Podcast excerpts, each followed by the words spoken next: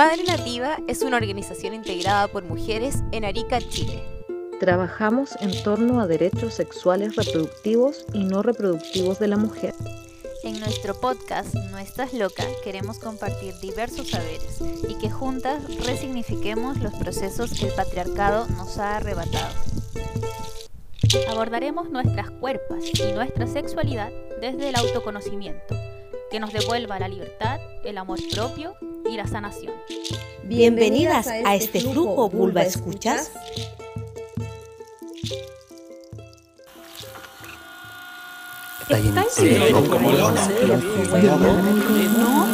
Típico de una femi loca. Oye, pero si no me interesa tu pololo, weona loca. Entera loca. No, pero la weá era loca, loca, loca. Loca, loca. Está inventando toda esa cosa. Está loca. Qué loca que estás.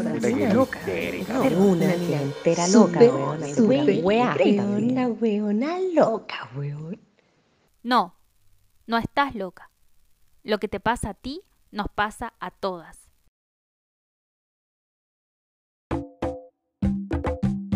Desde Arica, Chile, saludamos a todas las amigas y le damos la bienvenida al primer capítulo de nuestro podcast producido por ONG Madre Nativa, No Estás Loca. Les habla Gabriela Espinosa, actriz e integrante de Madre Nativa. Queremos contarles que nuestra primera temporada hará un viaje reflexivo, educativo, cuestionador, informativo e incluso disruptivo en torno a los ciclos vitales, reproductivos y no reproductivos de la sexualidad de nosotras, las mujeres. Queremos conversar desde nuestras propias experiencias y generar una voz feminista sobre la fuerza cíclica tan propia de nuestra biología.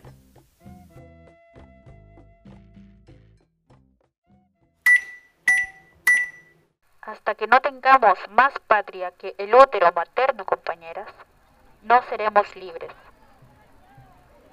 ¿Cómo naciste? ¿Y cuál es la importancia de nacer? Fueron las preguntas que recolectamos en la calle, en nuestro coro de mujeres, para hoy poder reflexionar junto a todas ustedes, nuestras vulva escuchas, respecto al trascendente hecho de nacer. Eh, yo nací de parto natural en el Cerro Barón, en Valparaíso. Y según me contaba mi papá, ese día él había ido a jugar fútbol y su club había ganado una copa. Habían ganado un campeonato. Entonces él estaba muy contento y lo que hacía era, mientras duraba el trabajo de parto, convidarle copete nomás a la partera. Eh, yo nací de parto normal. Y yo como nací en un hospital por cesárea después de 12 horas de, de trabajo de preparto sin resultado. Nací, pues bueno, hice del número 2 en la barriga de mi mamá. Nací y pues salí de, del estómago de mi mamá. Después me llevaron a, a, limpiarme y a mi mamá la tuvieron que limpiar por dentro, todo, todo ese proceso. Y pues después me limpiaron, mm, hicieron todo lo que hacen con un bebé. Nací por, parto normal con forceps y con hernia inguinal porque mi mamá tenía hernia inguinal y se le subieron a la guata para que yo saliera. Yo nací un 23 de noviembre del 81, cayó día lunes en hora de partido. Los doctores no estaban muy atentos a mi mamá, ella me trajo al mundo casi sola y, y llamaron a los doctores porque me tuvieron que volver a entrar al útero, porque primero salió mi mano como si fuera una superheroína, me tuvieron que entrar la manito y ordenar dentro de mi mamá y volver a, a salir. Fue un parto natural. Hablemos del nacer. ¿Cómo honrar o ritualizar la vida que empieza? ¿Qué tan decisiva es la forma en que nacemos y cómo influye nuestro nacimiento en nuestra salud de por vida? ¿Cómo concebimos un nacimiento separándolo de la violencia del sistema? Estas son interrogantes que nos surgen cuando hacemos el paralelo entre lo simbólico y sagrado del nacer y lo mundano y poco acogedor de una sala común de partos en cualquier hospital de Chile. Felizmente, en Chile y Latinoamérica existen mujeres y grupos de mujeres que están trabajando por la justicia reproductiva, democratizando las decisiones y la información sobre nuestros cuerpos y nuestras formas de nacer. Hoy tenemos el agrado de conversar con dos poderosas mujeres que accionan en sus comunidades para facilitar visiones y procedimientos que defienden otras formas de nacer. Les presentamos a Morela Contreras Rubisky.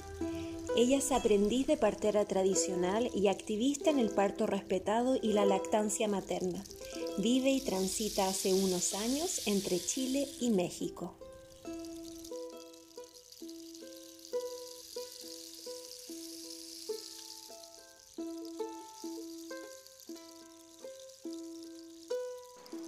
Pues el buen nacer. Eh es vinculándose, ¿no? Haciendo como un vínculo real, humano, eh, que creo que es lo que al sistema y a la institución tanto le cuesta porque está, es jerárquico, ¿no? Es, es vertical, es mecánico, es regido por la hora, por la razón.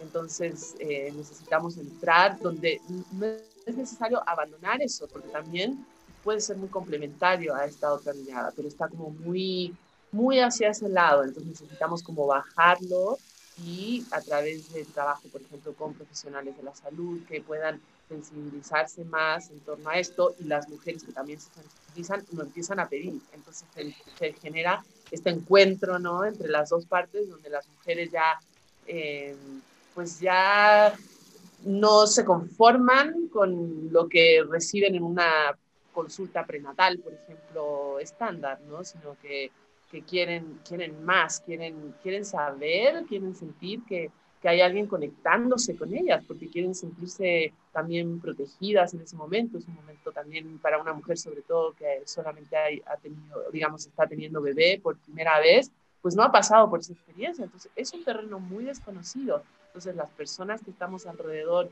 sean profesionales, no profesionales o de otras áreas, eh, necesitamos hacerlas sentir que están, que están vivas y eso es como dándole lugar a sus sentimientos reales, eh, haciéndonos cargo como de, de cositas súper pequeñas como eh, la forma en que nos comunicamos, el lenguaje, ¿no? O sea, que las mujeres y sus familias y sus parejas sientan que hay alguien ahí que está presente de verdad, o sea, de espíritu, y que no son un número más, un trámite más, porque eso solamente genera frialdad y, las mujeres como que se, pues se asustan, ¿no? De cierta manera como que no, no, no se conectan tampoco consigo mismas. Todos necesitamos conectarnos entre nosotros para también estar conectados entre nosotros.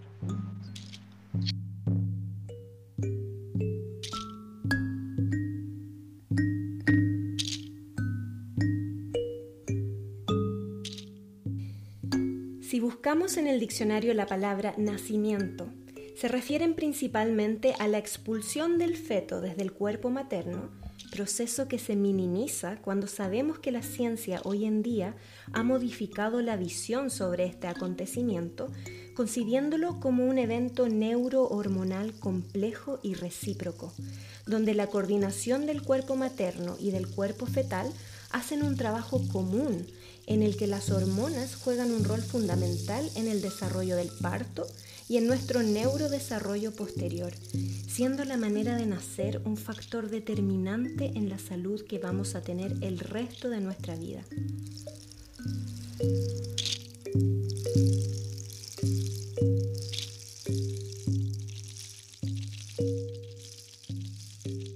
Pues sí, yo creo que hay, mucha reparación por hacer, ¿no? Eh, por eso también el término de en torno al nacimiento, cuando hablamos de la justicia reproductiva y nos abocamos puntualmente al nacimiento, pues nos damos cuenta de que no hay una equidad en la forma de nacer, ¿no? Eh, hay muchas formas distintas de nacer y está un poco pues a la suerte de la olla, de acuerdo también a, cómo está estructurada cada, cada sociedad o cada cultura, ¿no? Pero no hay una equidad en la forma de nacer, por ende, pues hay algunos que, que sí alcanzan, digamos, ciertos privilegios al momento de nacer, que pueden estar eh, las mujeres con quien quieren, donde quieren, donde se sienten cómodas, pero hay otras que no.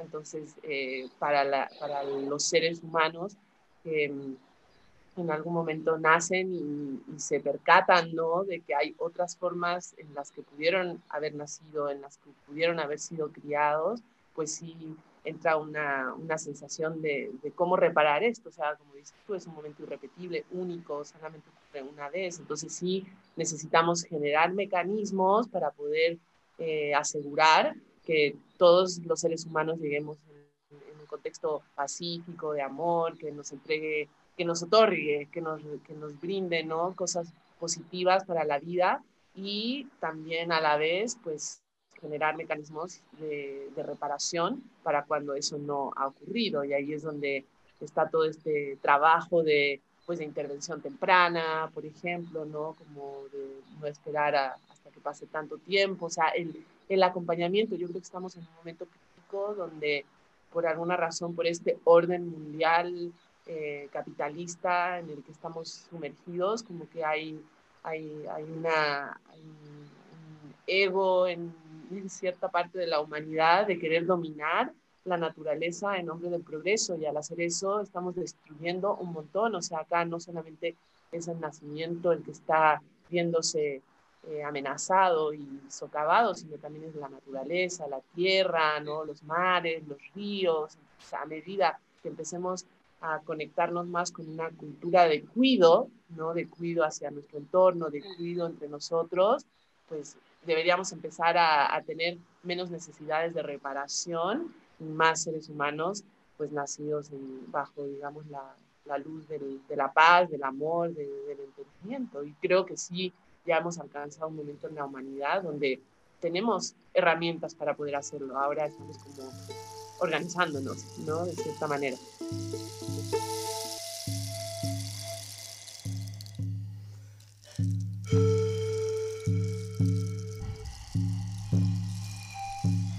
Realidad hay tantos, tantos distintos sistemas de medicina en, eh, en el mundo que no debería realmente eh, imponerse unos sobre los otros, sino que debería haber como una complementación o un respeto también hacia, hacia estos distintos sistemas de, de, medicina que existen, porque son todos válidos y todos pueden hacer un, un gran aporte, ¿no? Entonces la, la idea es no, no destruirlos, equilibrar, porque también cuando llegan otros sistemas a imponerse sobre otros, pues no solamente cambia la forma de nacer, sino también se, se, trastocan, se destruyen tejidos culturales, ¿no? Que, que, vienen de mucho tiempo atrás, que son muy ancestrales eh, y, que, que la gente pues lleva muy adentro, ¿no? O sea, para una mujer de una comunidad acá indígena es súper difícil, eh, pues que ni siquiera tengan a veces la, la chance de tener un, un, parto, un parto, ¿no? Sino que muchas veces sea así que tienen que tener una cesárea, ¿no? Y, y es difícil de comprender eso corporalmente, espiritualmente, etcétera. Entonces sí estamos como, como en, un, en una lucha acá, ¿no? De, de poder eh, preservar la partería tradicional y, y, que las mujeres puedan tener mejores experiencias. Yo creo que eso es lo que muchas mujeres en, Chile, en el territorio allá, han conseguido, ¿no? Han, han, logrado a través de su propia valentía, su convicción, sus, ganas como de, de, liderarse también a través de, su cuerpo y en el momento del parto, pues lo hacen y, toda esa energía que se libera uh, impacta al entorno. Entonces la gente que en algún momento pensó, no, es que no es posible tener un parto en casa, de repente dice, oh, y sí es posible, y sí pueden salir las cosas muy bien, y puede ser muy bueno, y, y, hace que el papá, la figura paterna, participe más, y por ende también su compromiso puede ser más fuerte a, lo largo de la vida de este ser humano, ¿no? Entonces, eh, desencadena muchos beneficios que yo creo que todavía no, no se alcanzan a, a ver, a vislumbrar, y mucho menos a nivel gubernamental, ¿no? O sea, en, las políticas públicas. Yo creo que ese es, ese es un plano bien, bien complejo, pero que bueno, por eso estamos.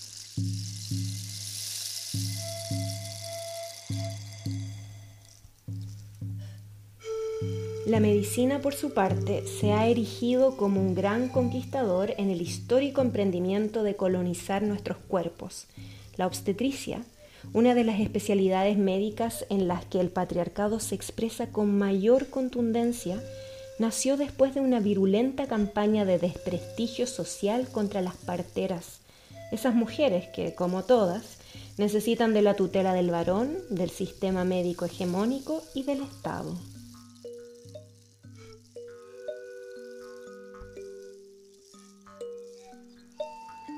Mira, acá en México yo estoy mm, en realidad en un estado donde la partería es fuerte. Son, son, hay más o menos unos tres, cuatro estados en la República donde la partería sigue muy viva. Aquí donde yo vivo hay cinco parteras, más o menos.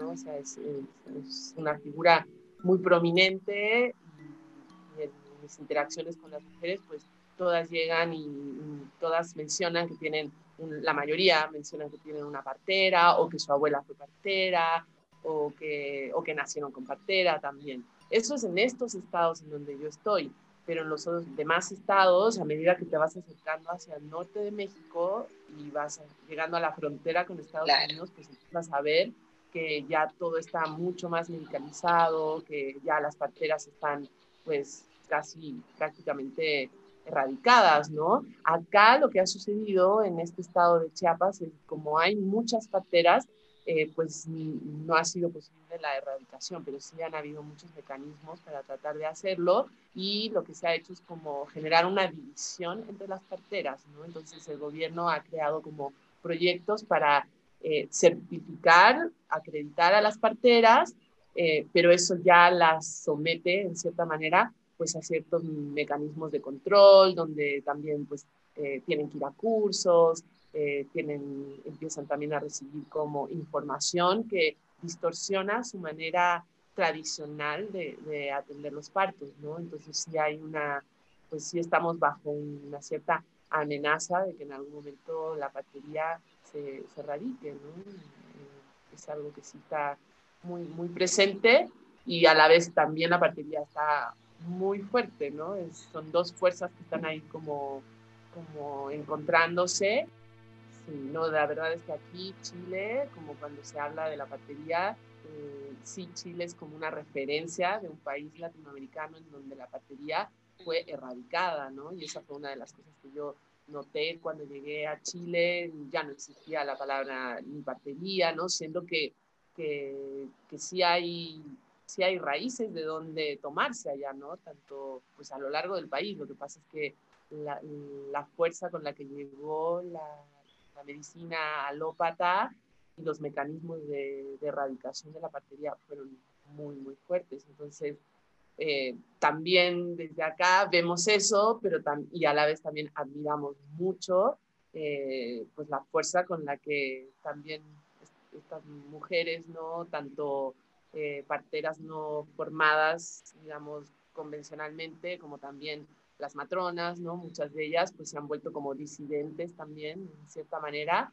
eh, queriendo también pues darles su lugar a, algo más tradicional. Y es difícil cuando no tienes eh, a veces referentes, ¿no? Yo creo que esa es una de las cosas que pasó, sobre todo entre el 2000 y el 2010, que había una falta de referentes, entonces siempre pues, los referentes estaban más allá de las fronteras y eso hizo que, pues, fuese una, un, trabajo bien lento, bien de hormiga, pero yo sí siento que a partir del 2010 como que algo se abrió allá y, se ha ido como concientizando más eh, la gente con respecto a la importancia de nacer y se ha sumado mucha gente a, a un movimiento, ¿no? Eso, por ejemplo, todavía siento que falta acá, ¿no? Como que acá eh, está esto pasando, pero todavía no está cuestionado un movimiento social tan fuerte como por ejemplo el que yo he presenciado en Chile. Entonces los dos lados, si se juntaran, creo que si Chile y México se juntaran, podría surgir algo muy interesante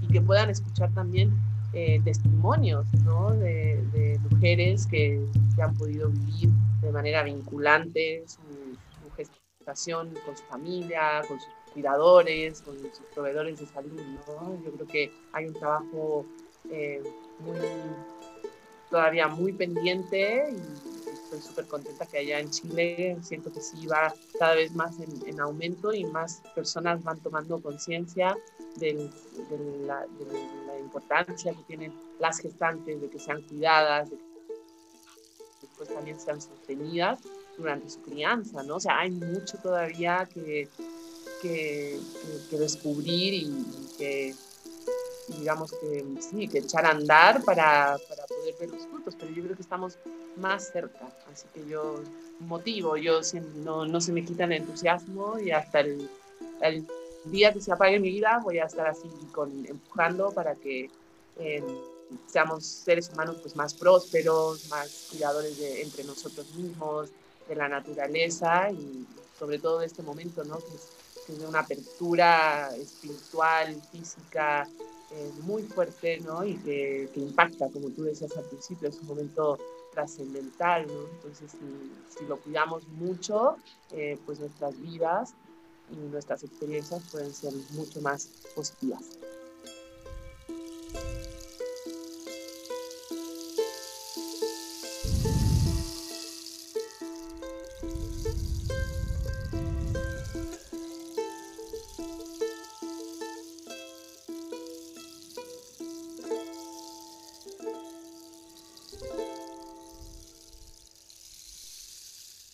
Cada capítulo tendremos la sección Vulva Sonante, donde compartiremos el trabajo de mujeres músicas que crean en Arica.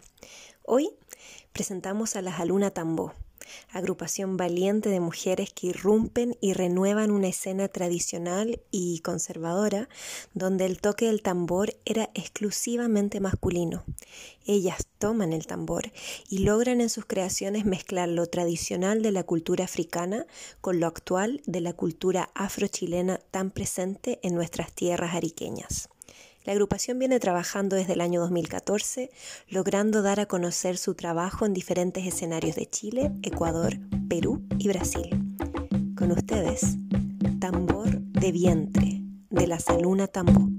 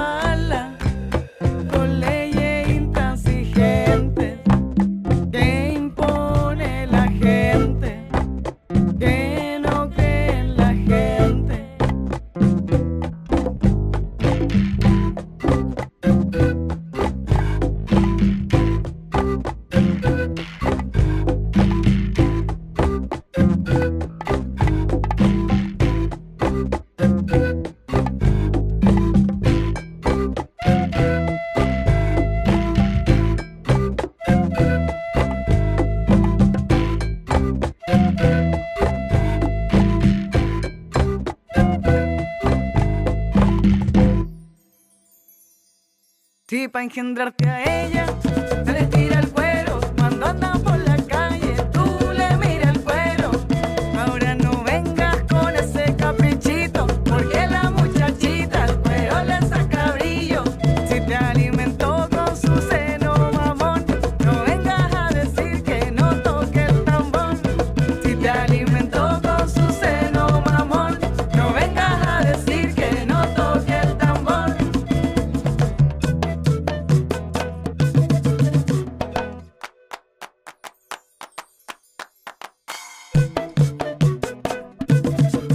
Ni te imaginas cómo se siente esa sensación del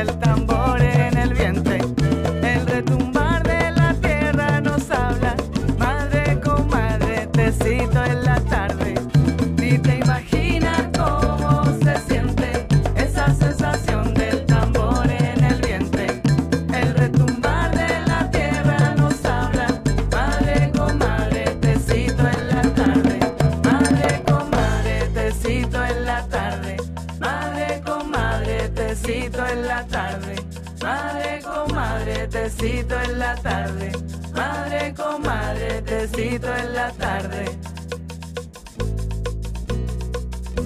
Y para engendrarte a ella, te le estira el cuero. Cuando anda por la calle, tú le miras el cuero. Ahora no vengas con ese caprichito, porque la muchachita al cuero le saca brillo. Si pudo caminar nueve meses con vos, comprobado se puede el tambor.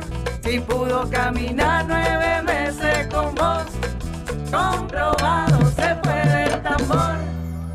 te imaginas cómo se siente esa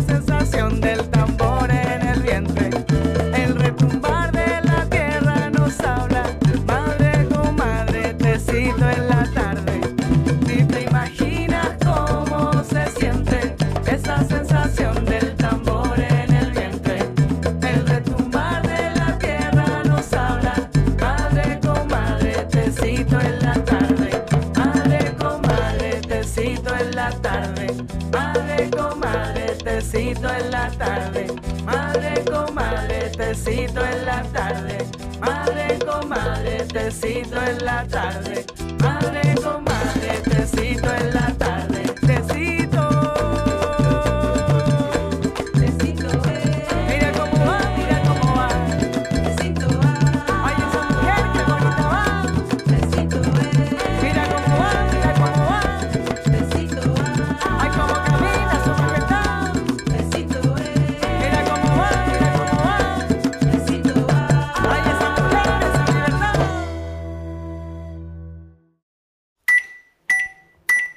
Me estoy pariendo de nuevo y mis amigas son las parteras.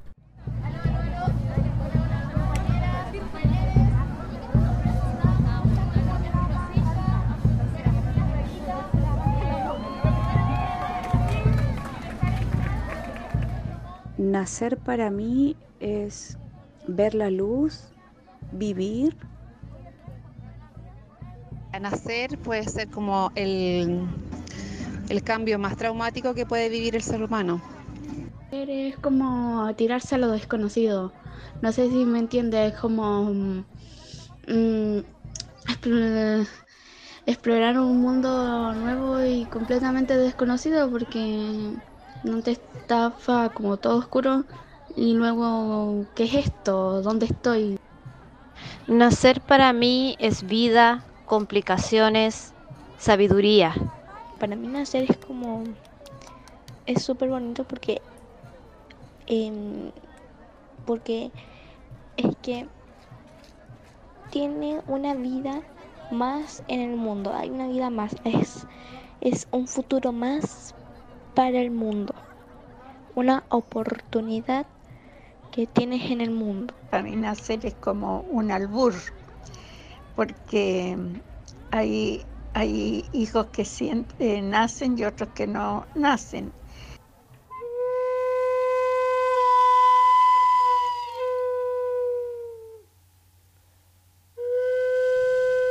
En el capítulo de hoy también nos acompaña Camila Hidalgo de Maternas Chile, institución gremial de matronas que visibilizan y hacen posible el parto en casa.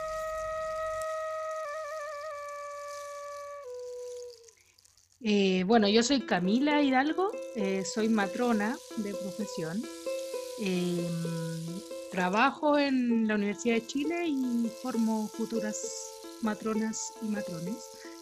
Eh, estoy en materna hace aproximadamente, yo creo, ya llevo más de dos años. Materna es una, una asociación gremial que nos une a todas las matronas que acompañamos partos en casa. Eh, finalmente nuestro objetivo principal en el fondo es como dar visibilidad mm, a esto de, de, poder elegir dónde parir como un derecho humano, como un derecho reproductivo y, y en el fondo ser una especie como de guardiana o de acompañantes del nacimiento. Eh, muchas nos dedicamos a otras cosas también, pero en el fondo lo que nos convoca en esta asociación es, el nacer, el nacimiento, el acompañar este proceso eh, de la forma más respetuosa posible y, también en el fondo en un ambiente distinto al que hasta ahora en Chile había sido como el más tradicional de acuerdo a este modelo biomédico que, que estamos inmersos que en el fondo en la casa. ¿ya? Eh, en Chile eh, no está legislado el nacer en casa, como en otros países, no está resguardado tampoco por la salud pública, no está resguardado tampoco por el sistema privado. O sea, un, por decirlo de alguna forma, es un servicio que eh, es de, totalmente independiente y, y finalmente también súper cuestionado, ya no por la evidencia que hay, sino por, eh, por los mismos prejuicios que existen en la sociedad, culturales, quizás, por, por, porque yo siento que el modelo biomédico, que no lleva mucho, la verdad, lleva 100 años, 150 años, no lleva más que eso, pero ha logrado tomar un rol tan importante en esta sociedad chilena que, mm, que, ha, hecho que todos los otros eh, modelos más ancestrales, más incluso propios de nuestra cultura, sean como descartados.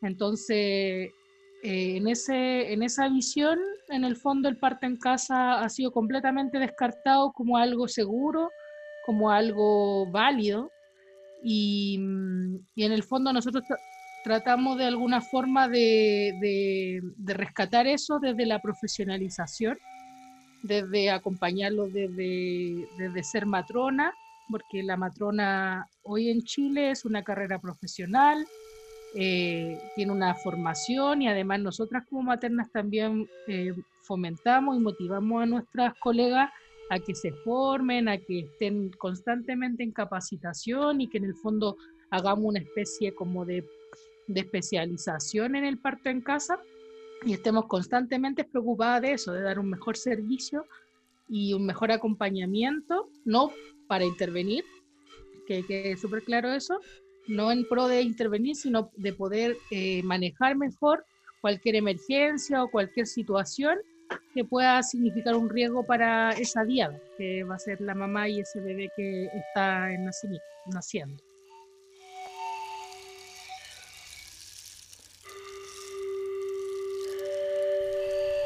Lamentablemente, el sistema de salud patriarcal despersonaliza este hito vital, estandarizándolo con protocolos desde la profilaxis y la prevención, quitándonos voz, decisión y protagonismo, y además volviendo trivial el hecho único e irrepetible de nacer.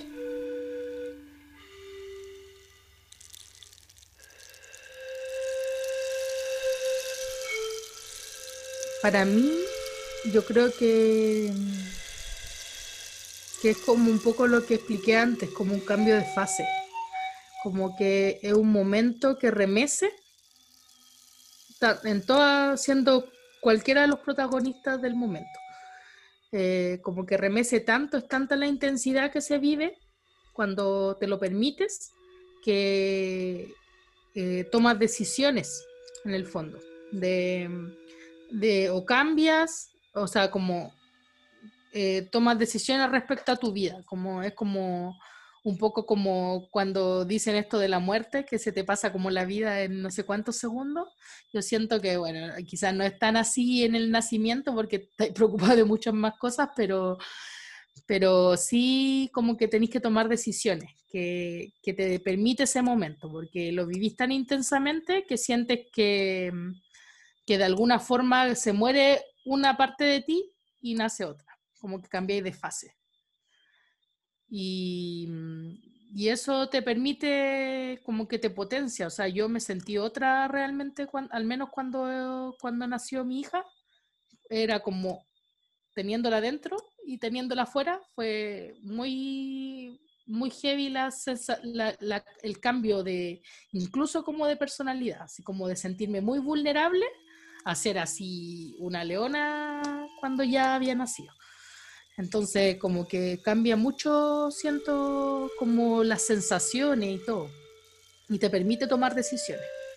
Muy así como trascendente en tu vida. Cuando te, cuando te lo permites.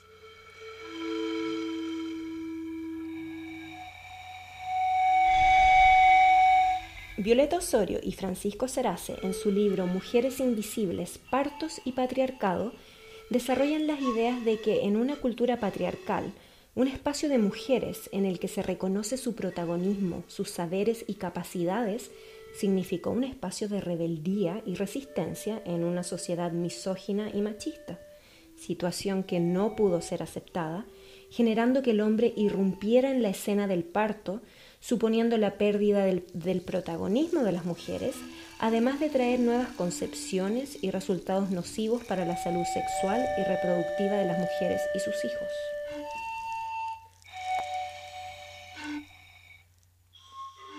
Invitar en general a las mujeres a, respetarnos, a luchar por nuestros derechos.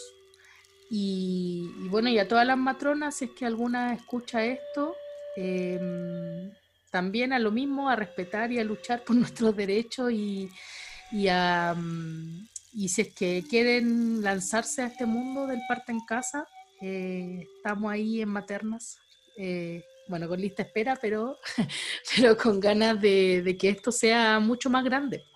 Que en el fondo ojalá existieran muchas más organizaciones, ojalá fuera mucho más masivo para darle acceso a todas las mujeres que realmente lo quieran y que no sea un impedimento para nadie, que en el fondo cualquier mujer que quiera eh, sociabilizar esto.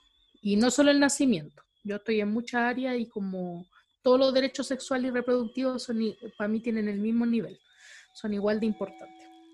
Así que una invitación a eso, a que no nos quedemos como en la casa, sino que si no salimos a luchar por las cosas que nos merecemos, nadie lo va a hacer por nosotras.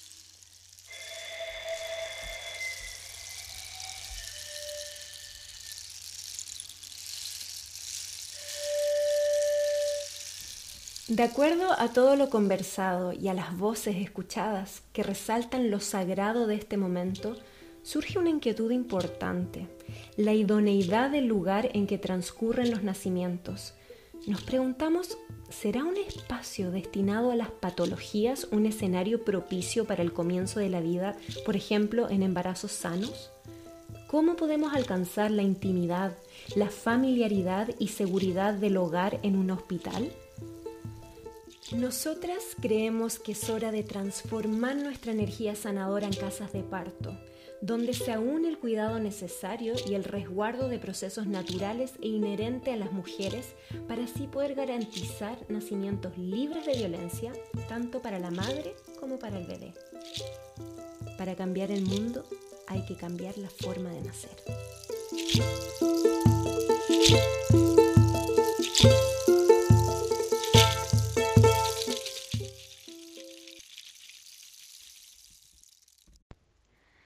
No Estás Loca Podcast es patrocinado por Fondo Alquimia, musicalizado por Lica Rayenaros, creado y producido por ONG Madre Nativa. Agradecemos a todas las mujeres que contribuyen con sus voces en el coro callejero, a nuestras entrevistadas por el trabajo hermoso que hacen y a las compañeras activistas a lo largo de América que nos inspiran y enseñan. Y por supuesto, el saludo más especial para nuestras fieles vulva escuchas, que permiten que nuestros úteros, cuerpas y luchas resuenen en cada palpitación. Te invitamos a seguirnos en nuestras páginas de Instagram y Facebook, arroba Nativa ONG. Recuerda que nos puedes contactar al más 569 68 20 22 54 para cualquier testimonio, denuncia, relato o experiencia que nos quieras compartir. La violencia gínico-obstétrica es violencia de género. No más violencia hacia la mujer. Hasta la próxima, compañeras.